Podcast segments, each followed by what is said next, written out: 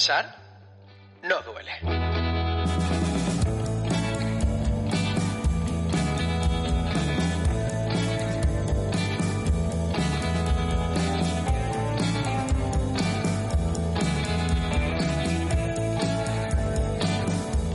Hola, hola, mentes pensantes. ¿Qué tal? Bienvenidos de nuevo, inquietos, inquietas, al podcast de Pensar no duele.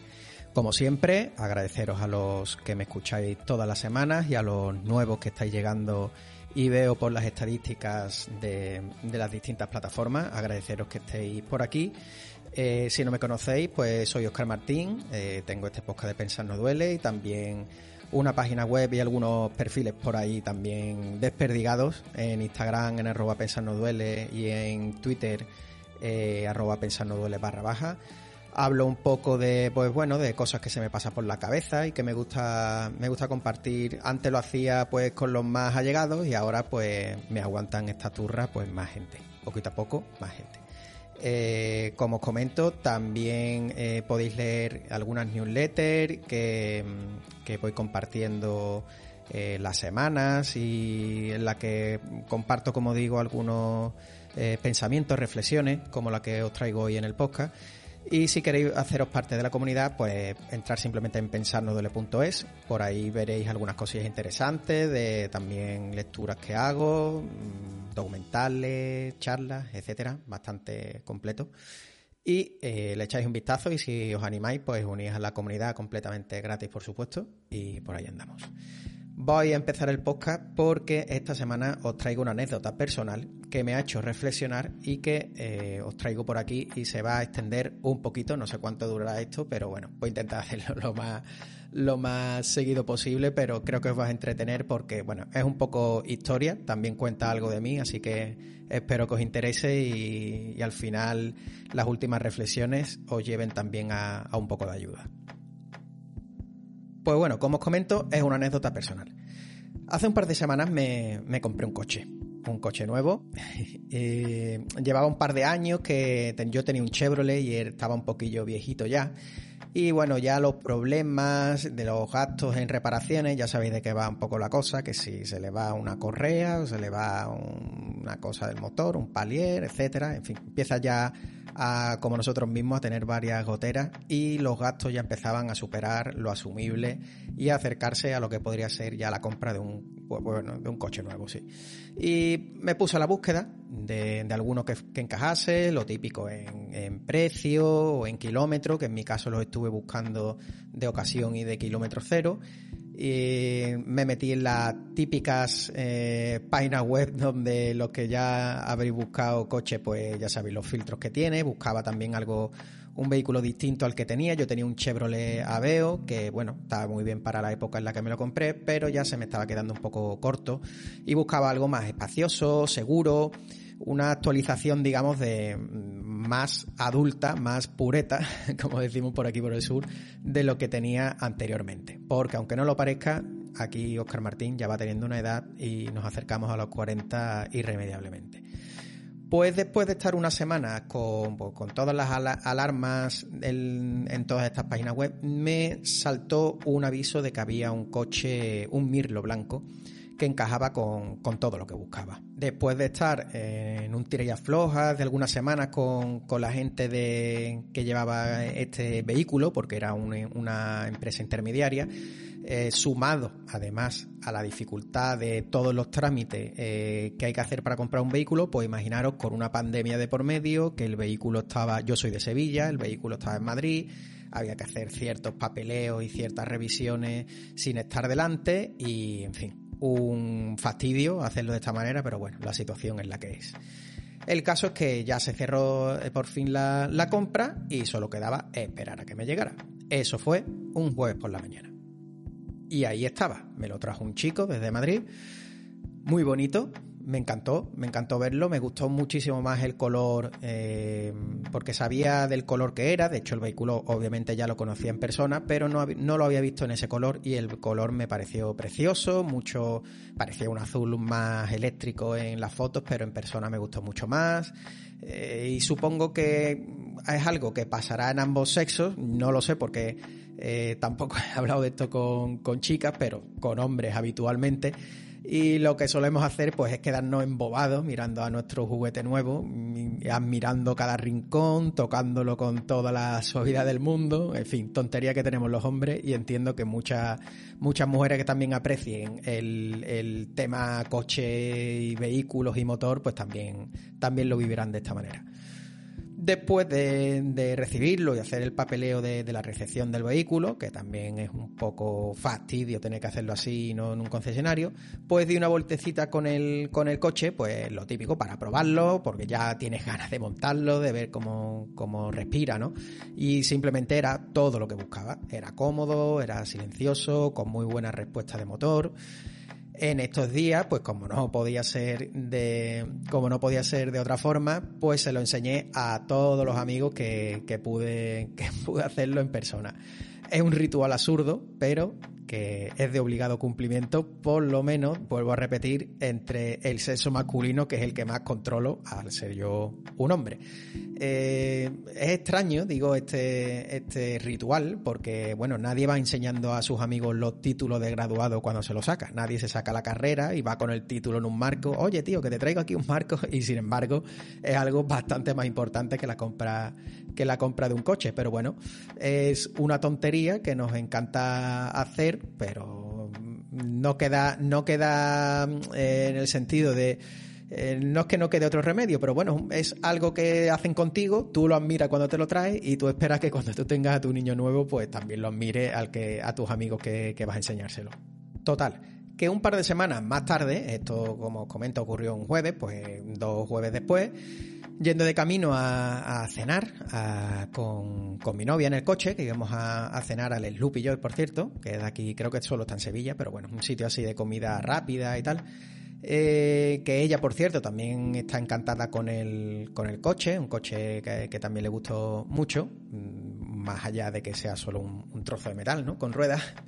Pues paré eh, yendo hacia, hacia este restaurante, pues paré en un paso peatones para dejar pasar a un chico que iba paseando junto a su perro. Y parece mentira lo rápido que el cerebro es capaz de conectar eh, imágenes, sonidos, pensamientos. Es, somos una máquina cerebral casi, casi perfecta.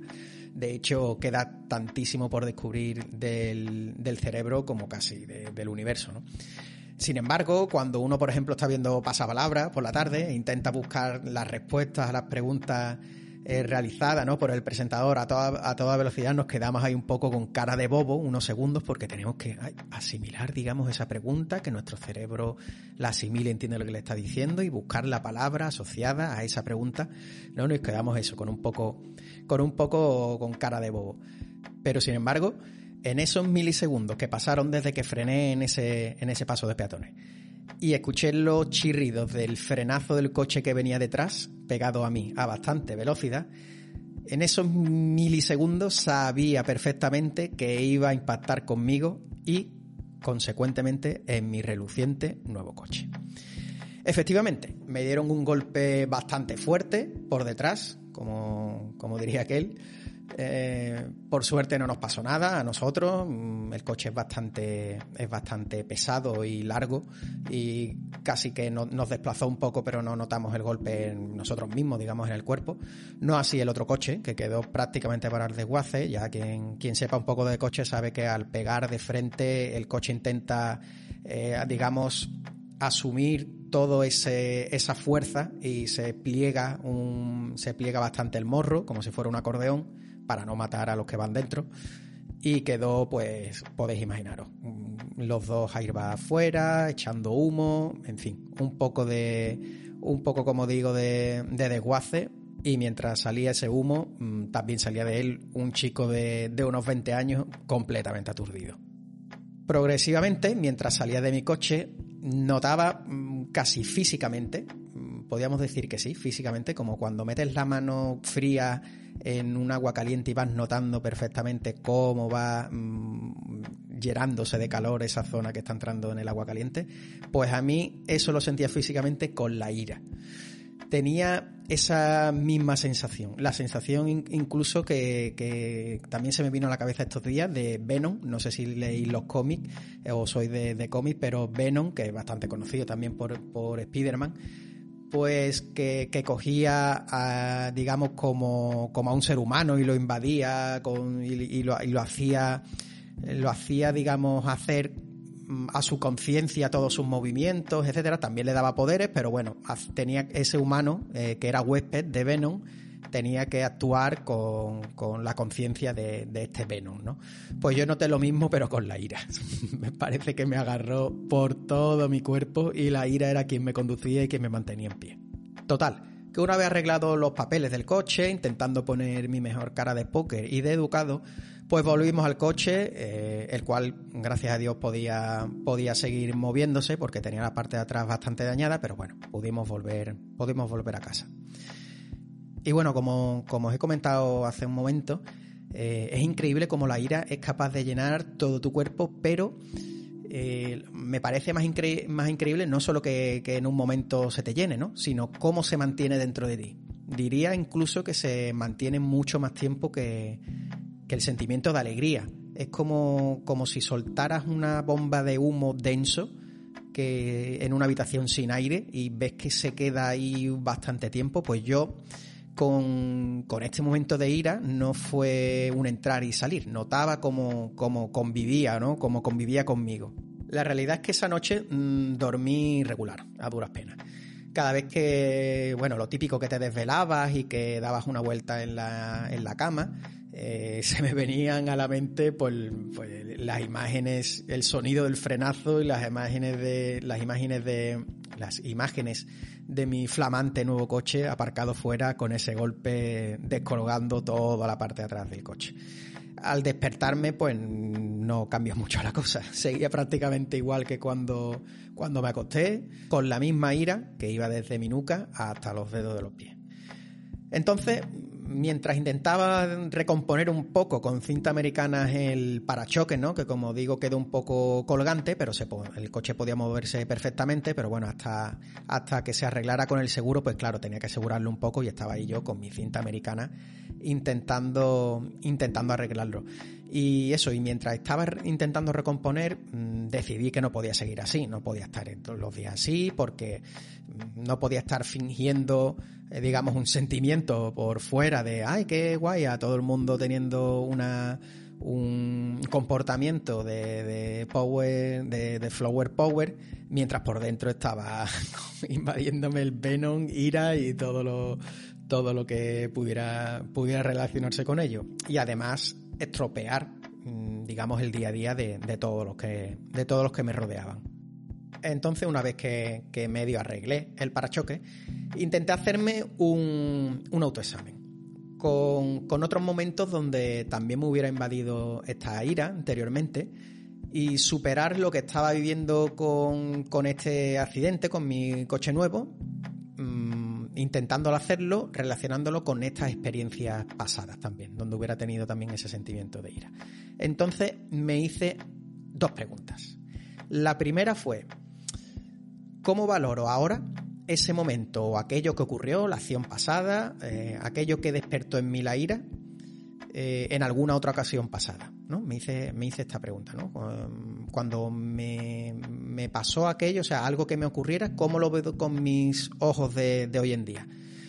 Analicé todos estos, eh, todos estos momentos que, podía recordar, ¿no? Intenté acordarme de, todos esos momentos que me despertara este sentimiento de, de ira aparecido algunos por acciones en las que yo era el responsable, que bueno, la ira no sabe de responsabilidad o no, te puede surgir igualmente, incluso a veces cuando eres responsable te da, como decimos aquí, más coraje todavía.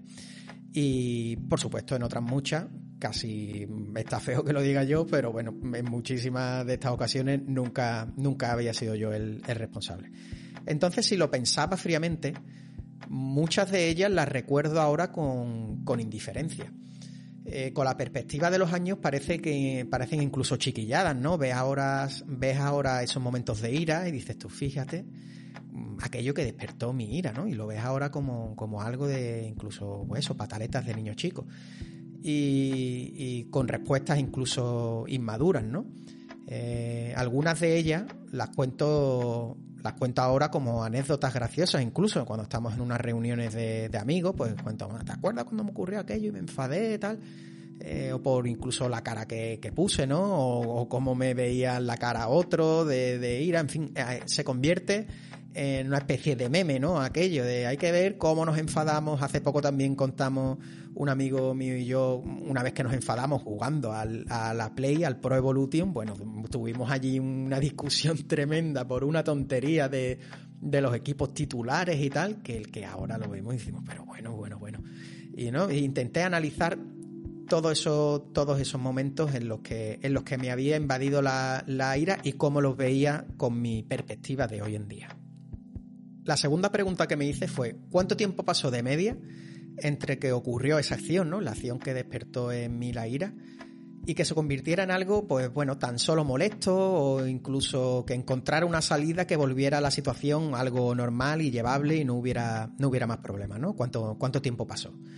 Eh, hice también este análisis, como, como anteriormente hice con la pregunta eh, anterior, y probablemente en el 90% de las ocasiones, algunas quizás sueltas no, pero la mayoría, gran mayoría, todo volvió a la normalidad en menos de una semana. O al menos asumí la situación y las posibles alternativas en menos de una semana. Por lo que en la mayoría de los casos, obviamente, una semana era suficiente para pasar de ese estado de ira eh, que me inundaba eh, a un estado anterior, eh, quizás Mm, no normalizado, pero sí a un estado en el que, bueno, aquella acción se había convertido en algo ya asumido y no, no, iba, no iba más allá. Una vez hecho todo este autoexamen, este intento de reconocimiento eh, personal, me di cuenta de que el accidente que había pasado probablemente quedaría en anécdota muchísimo más pronto que tarde. Eh, por lo que intenté una acción que es forzarme a contarlo todo eh, o sea, como tal, a todo el mundo, ¿no? Eh, como si fuera una anécdota ya que hubiera pasado con el tiempo, pero contarla automáticamente en ese instante, contárselo a, tus amigos, a la gente de tu alrededor, a tus familiares, ¿no? Bueno, a todo el mundo que conocía que tenías ese coche nuevo y que se lo, se lo habías contado con toda la ilusión, ¿no? De esta forma, eh, mentalmente ya era como si le estuviera quitando peso, ¿no? Como si estuviera en una etapa muchísimo más posterior. Eh, más allá del inconveniente de que, de que ocurriera esto con un coche nuevo, ¿no? Obviamente no podemos olvidar que ha ocurrido esto y, que y se le busca una solución. Pero ya lo contaba en modo anécdota, en modo medio broma ya. Digamos que intenté acelerar este proceso, normalizando la situación y sabiendo que, como en la gran mayoría de veces había pasado, pues todo sería recordado como esta anécdota. Eh, incluso mm, en menos de una semana ya estaría, pues eso, a otra cosa o con una alternativa que lo hubiera resuelto y mi vida seguiría hacia adelante. Y ciertamente me sirvió. Eh, saber que, que simplemente era una anécdota más y que en el peor de los casos era cuestión de días borrar toda esa ira ¿no? que había despertado el accidente dentro de mí, hizo que desapareciera casi por completo en esa misma mañana mientras, mientras arreglaba el parachoque. Eh, tomarlo como, como, eso, como analizando esas respuestas y sabiendo que simplemente era eso, la anécdota y la rapidez con la que anteriormente se me había ido, me sirvió para disipar la ira muchísimo más rápido en cuestión de incluso minutos, horas, pocas horas, unas dos horas, ya estaba en un estado completamente más calmado y, con la ira volviéndose a casa. De hecho, la prueba fehaciente de que, de que esto es así eh, que una semana más tarde de que ocurriera esto, estoy aquí contigo contándote este accidente en forma de anécdota, entre risas, para intentar ayudaros ¿no? a pasar también por estas fases en momentos de iras que, podáis vivir. ¿no? Y os cuento ya eh, también, incluso ya superado, ¿no? pero bueno, también eh, forma parte de esta terapia contarlo y, contarlo así, ya que ya lo, lo hablo como si fuera algo muy pasado y eh, aparte de ayudarme a mí, creo que, estas dos preguntas os pueden, os pueden ayudar también a vosotros en, estos momentos de ira. Haceros estas dos preguntas que, he comentado antes.